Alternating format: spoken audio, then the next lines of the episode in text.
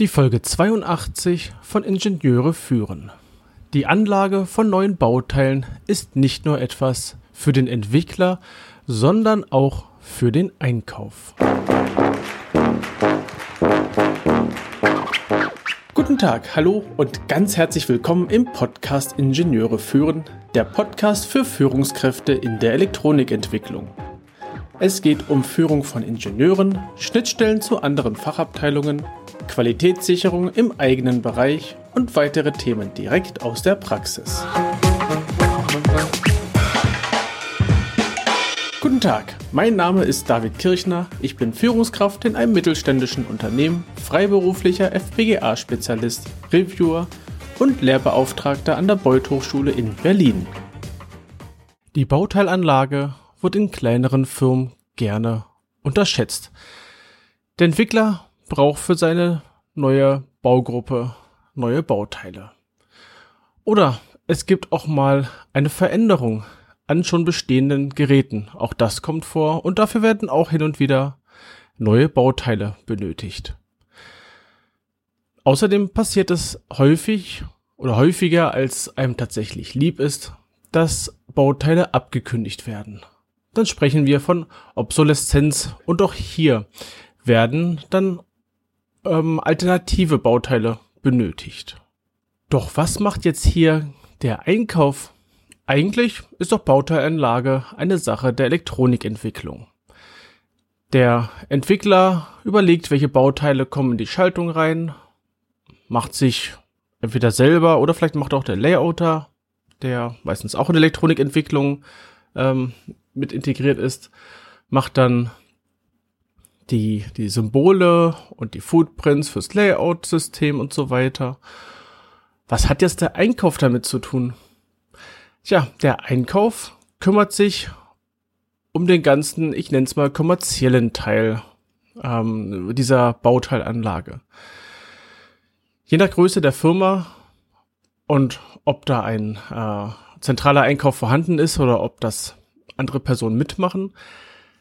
Der Einkauf kümmert sich um die Anlage der Teile im ERP. ERP, kurze Erinnerung, ist das Enterprise Resourcen Planning oder es wird auch teilweise als Warenwirtschaftssystem bezeichnet. Also das System, in dem alle Bauteile, Komponenten, Geräte, Betriebsmittel und was es so alles Schönes gibt, zentral abgelegt sind und eine Nummer erhalten. Größter bekannter Vertreter in Deutschland ist, denke ich mal, SAP. Beliebt und gefürchtet gleichzeitig. ja. Ansonsten gibt's hier diverse andere Systeme von, ähm, von Microsoft, das Navision.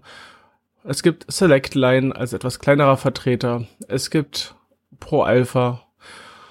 Das sind zumindest die, die ich kenne. Es gibt bestimmt noch hunderte andere Systeme in diesem Bereich. Also zurück zum Einkauf.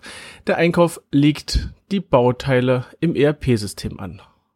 Dazu gehört Vergabe einer Nummer, Einordnen in einer Kategorie, ähm, einen immer wieder gleichartigen Bezeichner zu wählen, nicht dass mal äh, eine Abkürzung genommen wird und dann wird wieder eine andere Abkürzung genommen für ein Bauteil. Dass hier ein konstante Art vorhanden ist, wie Bauteile bezeichnet werden. Denn nachher in der Stückliste, die aus dem ERP-System kommt, taucht genau dieser Name auf. Was macht der Einkauf noch? Er trägt die Lieferanten ein. Lieferanten bei Bauteilen, das sind dann meistens Katalogdistributoren. Könnten es sein. Es könnten aber auch größere Distributoren sein oder vielleicht auch der Hersteller selbst der Unterschied, den wir hier machen müssen und dürfen, ich weiß nicht, ob der so jedem klar ist, es gibt einen Lieferanten, es gibt einen Hersteller. Ein Hersteller kann auch gleichzeitig der Lieferant sein. Du kannst Bauteile, nehmen wir mal als Beispiel ähm, Wischei, fällt mir nur so ein, Wischei als Hersteller von Hochpräzisionswiderständen, die kannst du dort direkt kaufen bei Wischei. Dann ist er Lieferant und Hersteller. Ähm, wenn der Lieferant DigiKey ist oder Farnell oder wen haben wir noch so alles, damit wir möglichst viel aufzählen. Ich möchte keine Werbung hier machen. Konrad könnte man nehmen. Ähm, Reichelt, Affnet, Arrow,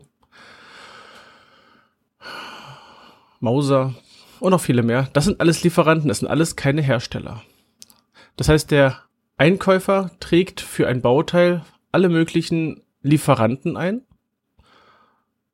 und trägt dann noch den oder die Hersteller ein. Es kann sein, dass ein Bauteil, wenn es ein Standardwiderstand ist, dann gibt es mehrere Hersteller und mehrere Lieferanten. Wenn es ein IC ist von der Firma Texas Instruments, dann ist es ein IC von der Firma Texas Instruments.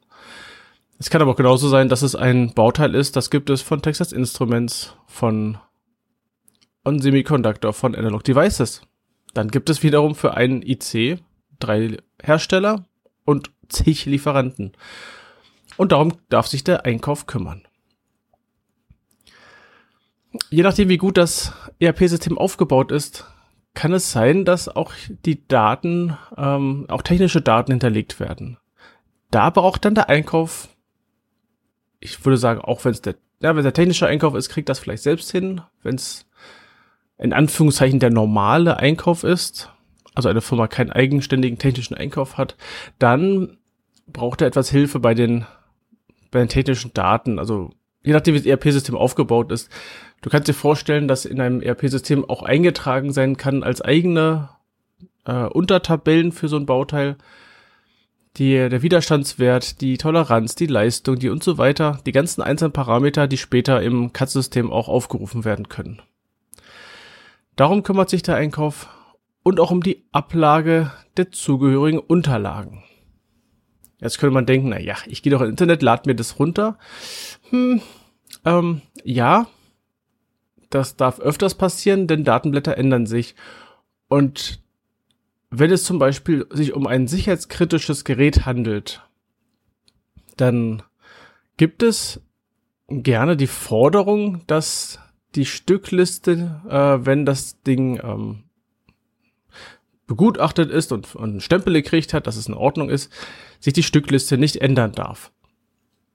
Da ist es von Vorteil, wenn ich die Datenblätter von dem Zeitpunkt, wo ich dieses Bauteil in der Stückliste festgelegt habe, auch da habe. Denn es passiert tatsächlich, dass sich zwischen Generationen von ICs Sachen oder von Bauteilen Sachen ändern und dass dann eventuell auch eine Analyse wiederholt werden darf. Eine Delta-Analyse. Was hat sich geändert? Hat es einen Einfluss und so weiter? Eine Einfluss, Einflussanalyse? Ja, Einflussanalyse. Ja, also die Ablage der Unterlagen. Darum darf sich auch ein Einkauf kümmern. Und es geht noch weiter. Ähm, nicht nur, dass das im eigenen System eingetragen wird, es gibt meistens einen Dienstleister, ein Bestückungsdienstleister oder EMS, ein Electronic Manufacturing Service, der die Leiterplatten bestückt. Und auch der wird im Normalfall über die Anlage von Bauteilen informiert, bekommt also die Unterlagen vom Einkauf geschickt, dass der die Bauteile auch im eigenen System mit anlegt. Jetzt könnte man sagen, okay, das läuft ja irgendwie alles, es gibt ja einen Workflow. Ja, auch an dem Workflow, das ist ein strategisches Thema. Auch da entscheidet der Einkauf mit, wie werden Bauteile angelegt. Ähm, und es sollte eine, auch eine kleine Hürde geben, dass nicht ständig neue Bauteile angelegt werden. Entweder weil A, der Entwickler zu faul ist, die Bauteile zu suchen, die vorhanden sind, beziehungsweise eine Schaltung entsprechend anzupassen. Ja, das sind jetzt harte Worte, aber als ja, ich habe ja leider die Erfahrung machen dürfen, Bauteile unnötigerweise angelegt werden. Ähm, und nein, es das Argument, es kostet ja kein Geld, lasse ich nicht gelten. Es geht auch darum zu bestimmen, dass oder festzulegen, dass nicht zu viele unterschiedliche Bauteile in einem Gerät vorhanden sind. Ähm, allein aufgrund der, der Rüstkosten und ähnlichem ähm, ist es ungünstig, wenn man, keine Ahnung, ein Kilo oben und 1,02 Kilo oben und 1,05 Kilo oben hat, weil der Entwickler das so toll fand. Wenn man da die Toleranzen mit reinrechnet, kann es sein, dass da 1,02 für alle Fälle ausgereicht hätte. Ähm, also hier darf der Entwickler entsprechend nochmal drauf gucken. Natürlich im Review der Reviewer, das ist klar. Aber auch die Hürde, ein neues Bauteil anzulegen, kann hier schon weiterhelfen. Und ich, ich möchte jetzt gar nicht irgendwie jetzt äh, Bauteilanlage verteufeln, dass es nicht gemacht werden soll, sondern oder irgendwie unter der Hand oder sowas. Nein, den Kopf anschalten. Und dann die Bauteile dann ein, nur dann anlegen, wenn sie tatsächlich benötigt werden. Das als kleiner Abschluss zu meinem äh, zu meiner Ausführung zur Anlage von Bauteilen. Ich denke, es ist klar geworden, der Einkauf hat hier eine zentrale zentrale Aufgabe ähm, und darf dann entsprechend eine Schnittstelle darstellen zwischen der Elektronikentwicklung und ich wollte jetzt gerade sagen, der restlichen Welt, nein, dem Bereich Fertiger und Lieferanten. Also das Lieferantenmanagement, das gehört zum Einkauf. Das äh, ja, Lieferanten ist der Bauteile, Lieferant ist aber auch der Bestücker. Also Lieferantenmanagement, das passt wunderbar. Ja, wie ist deine Meinung zu dem Thema? Oder deine Erfahrung? Du kannst mir gerne eine E-Mail schreiben mit Feedback. Und wenn dir die Folge gefallen hat, dann darfst du mir auch gerne, äh, darfst auch gerne die Podcast-Folge weiterempfehlen und eine kleine Bewertung auf Apple Podcasts hinterlegen. Du kannst dich auch mit mir auf LinkedIn verknüpfen und in meine LinkedIn-Gruppe zu diesem Podcast kommen. Dazu findest du alles in den Show Notes. Ich gebe aktuell regelmäßig Webinare zu den themenkomplexen Reviews und FMEDA.